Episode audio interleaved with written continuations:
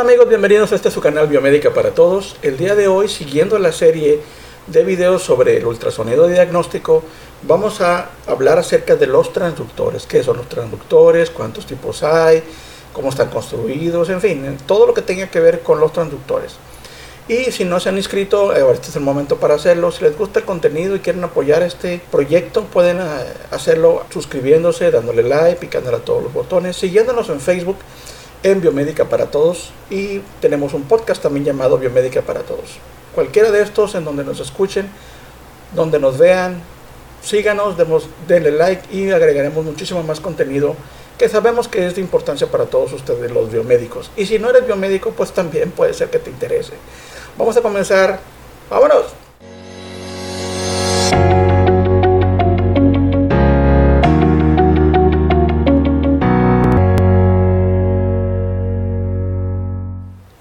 Hablar de los transductores necesitamos saber qué es un transductor. Un transductor es un dispositivo que transforma información de un tipo en otro. Usualmente en biomédica los utilizamos para tomar información de la naturaleza y convertirla en algo que podamos utilizar en algún dispositivo. Los transductores también reciben otros nombres como son sensores, actuadores, detectores y todos ellos realizan funciones similares. Esto es tomar información de algo que necesitamos en la naturaleza, puede ser temperatura, presión, altura, en el caso de los ultrasonidos, pues sonido, puede ser luz, en fin, todo lo que necesitamos detectar de la naturaleza que podemos considerar como información análoga, los sensores y transductores lo convierten en información que podamos utilizar en los dispositivos electrónicos. Esto es que lo convertimos de algo análogo a algo eléctrico o electrónico en su defecto o inclusive hasta digital. En biomédica son muy importantes porque prácticamente la biomédica no existiría sin ninguno de ellos. Muchos de ellos los vamos a analizar conforme vayamos viendo los diferentes equipos que los utilizan. En el caso del día de hoy hablaremos de los transductores para ultrasonido. Antes de continuar, es importante que ustedes entiendan que todos los sensores, detectores, transductores o cualquier dispositivo que ustedes vayan a utilizar para detectar o para obtener información de alguna parte, todos tienen más de un nombre registrado dependiendo el uso y el tipo de información que vayan a procesar. Cuando ustedes pidan o necesiten un transductor, deben ser bastante específicos sobre qué tipo de transductor utilizan. A veces yo les comento que son componentes o son piezas que tienen nombre y apellido. Esto es que no solamente con decir necesito un transductor, ok, transductor para qué, de qué, dónde lo vas a usar, qué información vas a obtener, y más que nada cómo es que está construido, porque de toda esa información depende el que ustedes obtengan la pieza que ustedes necesitan. Hablando, por ejemplo, si yo necesito un transductor o un sensor de altura, pues yo necesito un sensor de altura para X dispositivo, puesto que el sensor no va por sí mismo, sino que va en un dispositivo que es el que va a permitir tomar esa información, procesarla y de alguna manera registrarla o hacerla visible. En el caso de los transductores para ultrasonido es igual. Si recuerdan, cuando vimos en el video sobre la electricidad, de cómo se generaba la electricidad, había una de las formas en que se generaba que era por medios mecánicos. Esto es realizando compresiones, diversos materiales como cerámicas o cristales, se generaba una diferencia de potencial en sus extremos que generaba una corriente eléctrica. Muy bien, en el ultrasonido la base para poder generar el sonido y para poder recibir la información de los ecos generados en el paciente es con estos componentes. Esto es, en el transductor se encuentran acomodados cristales que al ser estimulados con una corriente eléctrica, estos a su vez son deformados, vibrando a la frecuencia que le establezcamos. Esa frecuencia es transmitida a través del agua en el interior de una persona, de un paciente, y el mismo cristal que transmite es el mismo cristal que recibe. Y durante ese proceso realiza exactamente lo contrario que se realizó cuando, se fue, cuando fue estimulado por la corriente eléctrica o con la frecuencia de la corriente eléctrica, que es al momento de que el sonido llega y lo golpea, este a la vez se modifica internamente generando una diferencia de potencial en los extremos del cristal. Esto permite no solamente que el cristal transmita frecuencias de sonido, específicamente frecuencias de ultrasonido, sino que también permite que ese mismo cristal reciba la señal de rebote en forma de ecos del interior del paciente. Habiendo recibido esa información, es procesada por diversos circuitos electrónicos dentro del equipo. Pero en sí, la base para poder obtener la información es esa. El cristal transmite una frecuencia de ultrasonido a través de un impulso eléctrico con el cual se es estimulado y a la vez recibe la señal del interior del paciente y la transmite a través de impulsos eléctricos como diferencia de potencial. Ahora, en los transductores para ultrasonido se pueden encontrar desde configuraciones con un solo cristal que hace el trabajo de transmitir y recibir, hasta muchísimos acomodados uno junto al otro en forma de tándem o batería. Pueden llegar hasta 128 o 130 cristales dependiendo del fabricante y dependiendo del tipo de transductor. Entonces podemos tener una sola imagen en un solo pulso o podemos tener la combinación de las 120 y tantas. Hay desde 64 hasta 130 alrededor cristales acomodados y cada uno de ellos transmite y recibe. Cómo transmite y cómo recibe lo veremos en el siguiente video cuando hablemos del frontend. En este caso lo que nos interesa saber es que internamente es un acomodo de cristales que transmiten y reciben los que generan la información Antiguamente y en un principio, el cristal que más se utilizaba para fabricar los transductores era el cuarzo, era bastante abundante y era muy fácil de manejar y se podía lograr imágenes de muy buena calidad, pero fueron reemplazadas poco después por las cerámicas especiales. Estos dos tienen un pequeño problema, que son muy frágiles. Por eso los primeros transductores, en cuanto los golpeabas con cualquier cosa, casi de inmediato se quebraban y muchos de ellos por el trabajo intenso de los mismos médicos a realizar los estudios se descomponían o se dañaban internamente. Fueron reemplazados ya últimamente por materiales piezoeléctricos y de esos hay muchos en el mercado. Son mucho más flexibles, mucho más fáciles de manejar, mucho más económicos y se pueden acomodar de muchas maneras que los cristales no permiten. Ahora sigue habiendo transductores de cristales de cuarzo y de cerámica, sí, pero cada vez son menos porque la fragilidad les ha, les ha hecho muy difícil su comercialización y muchas veces el médico lo que busca es transductores que les duren más tiempo, pero siguen siendo una opción. Los transductores de ultrasonido a grandes rasgos se dividen en dos grandes grupos. Esto es los transductores mecánicos y los transductores electrónicos. ¿Cómo reconocemos uno de los otros? Muy sencillo. Cuando el transductor tiene una sección interna que genera algún movimiento, estamos hablando de un motor, algún vibrador o algún, algún elemento que haga que el transductor se mueva internamente, estamos hablando de un transductor mecánico.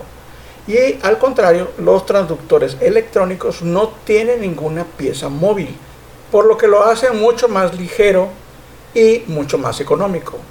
Actualmente es muy difícil encontrar transductores mecánicos, puesto que muchos de ellos han quedado desplazados por los electrónicos, pero como veremos más adelante, hay cierto tipo de transductor mecánico que sigue siendo el que domina el mercado. Solamente es un tipo, lo vamos a ver más adelante. Pero lo importante hasta este momento es que ustedes sepan que existen estos dos tipos. Ahora, dependiendo el tipo de estudio que se vaya a realizar, es la frecuencia que se va a aplicar al transductor. En transductores existe un rango de frecuencia entre los 1 MHz y los 17 MHz. Probablemente llegue un poquito más arriba en algunos casos, pero casi todos entran en ese rango. ¿Cuándo utilizar los de menor frecuencia y cuándo utilizar los de mayor frecuencia? Eso depende de la profundidad de la estructura que vayamos a ver. Por regla general, cuando buscamos o queremos ver una estructura, un órgano o algún elemento que queramos ver dentro del paciente que esté más profundo, la frecuencia será más baja. Y si lo que queremos es que esté menos profunda, esto es más cerca de la piel, utilizaremos un transductor de una frecuencia más alta. Esto tiene que ver con un elemento físico en el agua. Cuando bebemos el agua a frecuencias más bajas, las ondas llegan más profundo. Y cuando las movemos a frecuencias más altas, el rango de movimiento del agua es menor. Dependiendo de la manera en que se acomodan los cristales en el transductor, es como se va a generar la imagen en la pantalla. Para fines prácticos existen solo tres maneras en las cuales estos se acomodan. Es de manera lineal, esto es un cristal junto al otro, generando una línea recta en la superficie del transductor. El convexo, que es igual cristal junto a cristal, pero en la superficie del transductor se genera una línea curva, una línea convexa. Y tres, los llamados sectoriales. Un transductor sectorial es un grupo de, cristales acomodados de, una, de cierta manera que genera una imagen en forma de un triángulo. Cada una de estas acomodos dependerá del tipo de estudio que se quiera realizar. Vamos a ver cada uno de estos. Hablaremos primero del transductor convexo. El transductor convexo es el más utilizado en casi cualquier gabinete de ultrasonido y a nivel comercial es el que más utiliza puesto que es el que más usa el ginecólogo. Un transductor convexo, dependiendo el área que vayamos a ver, será su construcción. El convexo genera una imagen cónica en la pantalla. Esto es que es similar a un triángulo, pero la parte superior tiene un espacio abierto. Y esta forma particular permite un escaneo no solo más profundo, sino más extenso en muchas áreas en el interior del paciente. Usualmente el transductor que más vemos para embarazo o para abdomen es el tipo de transductor convexo abdominal y sirve para ver, hacer estudios en casi cualquier parte del abdomen. Esto es en, eh, embarazos, eh, riñones, hígado, vesícula, páncreas, en fin, cualquier estructura en el área abdominal funciona muy bien el convexo electrónico para abdomen. La otra construcción es el llamado intracavitario. Este es un nombre más que nada que los médicos le han establecido porque se forma de dos palabras, intra, que es dentro, y cavitario es en una cavidad. Ese transductor, el intracavitario, es un convexo con un rango de acomodo mucho más extenso. Esto es que una curvatura mayor y está puesto en la punta de una extensión y de esta manera alcanzar las estructuras de interés para el médico. Actualmente los intracavitarios prácticamente se remiten a los transductores vaginales. Existe otro tipo de transductores que se utilizaban hace muchísimo tiempo para estudios de próstata vía rectal, pero actualmente ya prácticamente están en desuso y yo la verdad no he visto muchos actualmente. Antiguamente sí, los, sí existían, pero eran un transductor que solo funcionaba en un modelo que ya actualmente no está en el mercado, por lo que se ha limitado el uso de los intracavitarios a los transductores vaginales. Por eso muchas veces el médico ya no dice intracavitario, sino dice vaginal, aunque, aunque hay muchos que acostumbran esta palabra. Y ya por último, para terminar con los convexos, es el, está el microconvexo. Es un transductor que se utiliza generalmente para estudios intracraneales en neonatos o en niños o inclusive en adultos, pero que en realidad tiene un rango de trabajo bastante específico y no son muchos médicos los que lo utilizan. Ahora continuamos con los transductores lineales. Hace muchísimos años los transductores lineales se utilizaban casi para cualquier parte del cuerpo, comenzando con frecuencias bajas y llegando hasta frecuencias a los 12 o a los 15 MHz. Pero los de frecuencias bajas, como requerían un cristal más grande para poder generar esa frecuencia, resultaban ser extremadamente grandes y pesados. De hecho, probablemente algunos de ustedes hayan visto en equipos bastante viejos transductores gigantescos de 10, 12, 15, hasta 20 centímetros de largo. Y esto era porque el acomodo de frecuencias no permitía utilizar cristales pequeños. Esos transductores pasaron a la historia y ya actualmente no se utilizan, puesto que el convexo vino a reemplazarlos de manera definitiva. Actualmente los transductores lineales solamente se utilizan para frecuencias altas. Estamos hablando de frecuencias de 7 MHz en adelante. Y uno puede decir, bueno, ¿qué es lo que esperamos ver con frecuencias tan altas? Pues objetos o áreas de interés que estén más cercas a la piel. Los transductores lineales de alta frecuencia o de frecuencias altas se utilizan muchísimo en cinco estudios principales, que son tiroides, mama, testículo y vascular. Y estamos hablando de vascular periférico, porque hay vascular interno que ese no se utiliza, para eso no se utiliza. Y ahora le toca el turno al transductor sectorial. Los transductores sectoriales tienen la peculiaridad de que el acomodo de los, de los cristales está en un área muy pequeña. En la cabeza del transductor o el área donde, donde se transmite la, la señal no mide más de 3 centímetros por 3 centímetros. Esta es un área muy pequeñita. En la gran mayoría son hasta más pequeños. Esos transductores tienen muchísimos años en el mercado. Antes de que existieran los convexos de manera comercial, ya se utilizaban los transductores sectoriales. Estos se utilizan en frecuencias bajas y se utilizaban en casi cualquier estudio. Pero con el desarrollo de los transductores convexos, cada vez más eficientes, más pequeños y con una mejor calidad de imagen, se fueron relegando a solo cierto tipo de estudios. Para lo que son muy buenos es para los estudios cardíacos. ¿Por qué? Porque el tamaño de la cabeza o del área de escaneo es tan pequeña que puede ubicarse entre las costillas. Recuerden que la señal de ultrasonido, si encuentra un objeto lo suficientemente duro dentro de la persona, el sonido no cruzará por él. Si tratamos de utilizar un transductor convexo para generar una imagen, podemos hacerlo, pero estamos limitados a, que se tome de manera longitudinal a las costillas. Mientras que el transductor sectorial tiene la facilidad de girarse y ver casi en cualquier ángulo. Los transductores sectoriales a nivel comercial solo existen dos tipos. Uno es el transductor transtorácico, esto es para fines cardíacos, por encima del tórax, y los transesofágicos, que esto es un transductor que se mete por la boca a través del esófago y permite ver el corazón por la parte de atrás. Estos estudios son muy especializados, son transductores muy especializados, muy frágiles también, pero que en su momento para el médico cardiólogo es un arma fantástica para poder dilucidar muchos problemas cardíacos que de otra manera no se podrían realizar. Estos dos, tanto el torácico como el transesofágico, prácticamente solamente se utilizan en cardiología. Estos transductores, los sectoriales, usualmente se les conoce como transductor cardíaco y también reciben otro nombre que es el transductor de arreglo de fase. Por eso en ocasiones cuando ustedes buscan un transductor cardíaco dice es un transductor de phase array o de arreglo de fase. Realmente casi todos los transductores son de arreglo de fase, pero específicamente tiene una ventaja el que se realicen los estudios a través de este sistema. Pero lo veremos en otros videos cuando hablemos del frontend. Por lo pronto, estos son los tres tipos de transductores más utilizados que son los convexos, los lineales y los sectoriales. Todos ellos electrónicos. Si existen sectoriales mecánicos y si existen lineales mecánicos y si existen convexos mecánicos, pero son para usos muy exclusivos y muy especiales. Vamos a hablar de esto.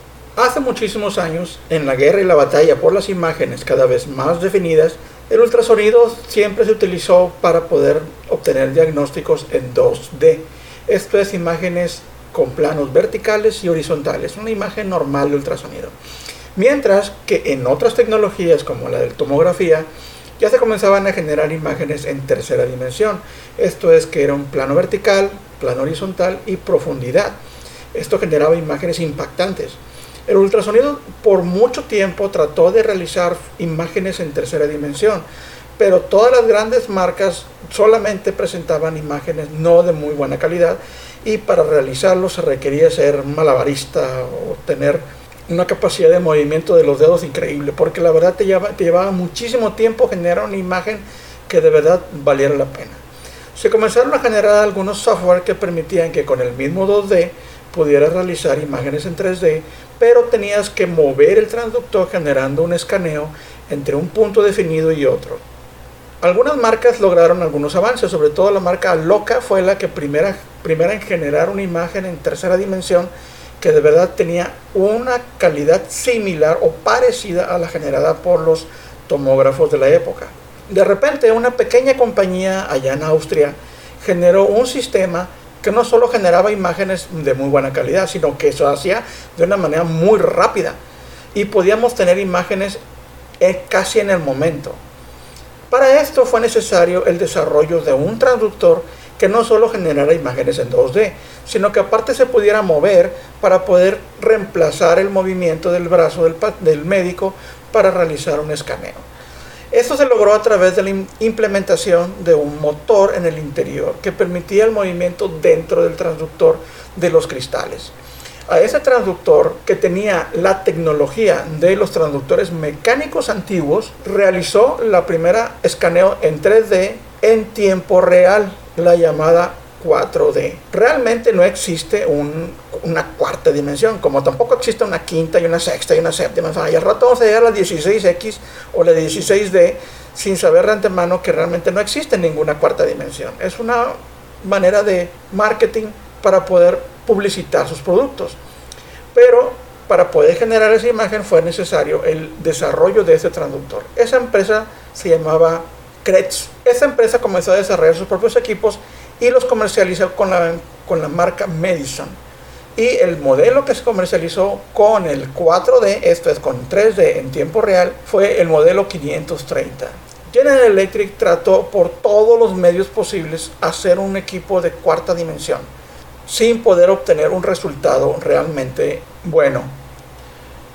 Por lo que tomó el camino más fácil, que fue hablar con Kretz y comprarle la tecnología, quitándole a Madison la distribución de los equipos de cuarta dimensión y siendo General Electric el desarrollador de los equipos 730 que ya venían con mejoras, no solo en el hardware, que es el transductor, sino en el software. Cuando se comenzaron a generalizar los equipos con cuarta dimensión, General Electric quiso dar un paso adelante y no solo generaba imágenes convexas, sino que aparte desarrolló un transductor lineal, esto es, con una cabeza lineal, con movimiento para generar imágenes en tercera dimensión también, o en 4D cuando había movimiento. Y no solo eso, sino que aparte desarrolló el transductor vaginal utilizando una tecnología muy vieja de sectoriales mecánicos, aplicándolos a esos transductores para generar imágenes vaginales en un transductor de cuarta dimensión. Aun cuando es un desarrollo reciente, la cuarta dimensión está cimentada sobre principios antiguos, como es el de utilizar motores para poder generar movimiento dentro del transductor. Esto ya se veía desde hace muchísimos años, pero el ingenio de la Kretz fue utilizar las dos tecnologías para obtener un producto de verdad impresionante. La segunda parte de este desarrollo fue el software, desarrollando un software que hasta hoy día, en los modelos más nuevos, se sigue utilizando. Hoy día, si abres un equipo E8, puedes ver que muchas de sus tarjetas, o no, por no decir todas, tienen el sello de Kretz, porque siguen desarrollando tecnología para General Electric. Actualmente hay un transductor que viene a reemplazar los transductores mecánicos para 4D, es un transductor llamado matricial, que no es otra cosa más que un montón de transductores convexos acomodados sin movimiento, esto es que es 100% electrónico. Y ya la estructura y formación de las imágenes en 4D se generarían de manera electrónica a través del software.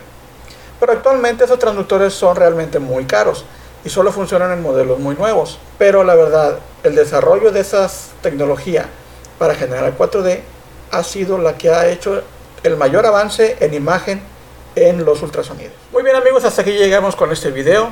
Esperamos que sea de su completo agrado, que hayan aprendido algo nuevo el día de hoy y servirá como base para los siguientes videos que hablaremos sobre los diferentes procesos dentro del ultrasonido. Nuestro siguiente video se llama modos de imagen. Espérenlo para que puedan aprender un poco más acerca de cómo es que se procesan las imágenes del ultrasonido y cómo diferenciarlas.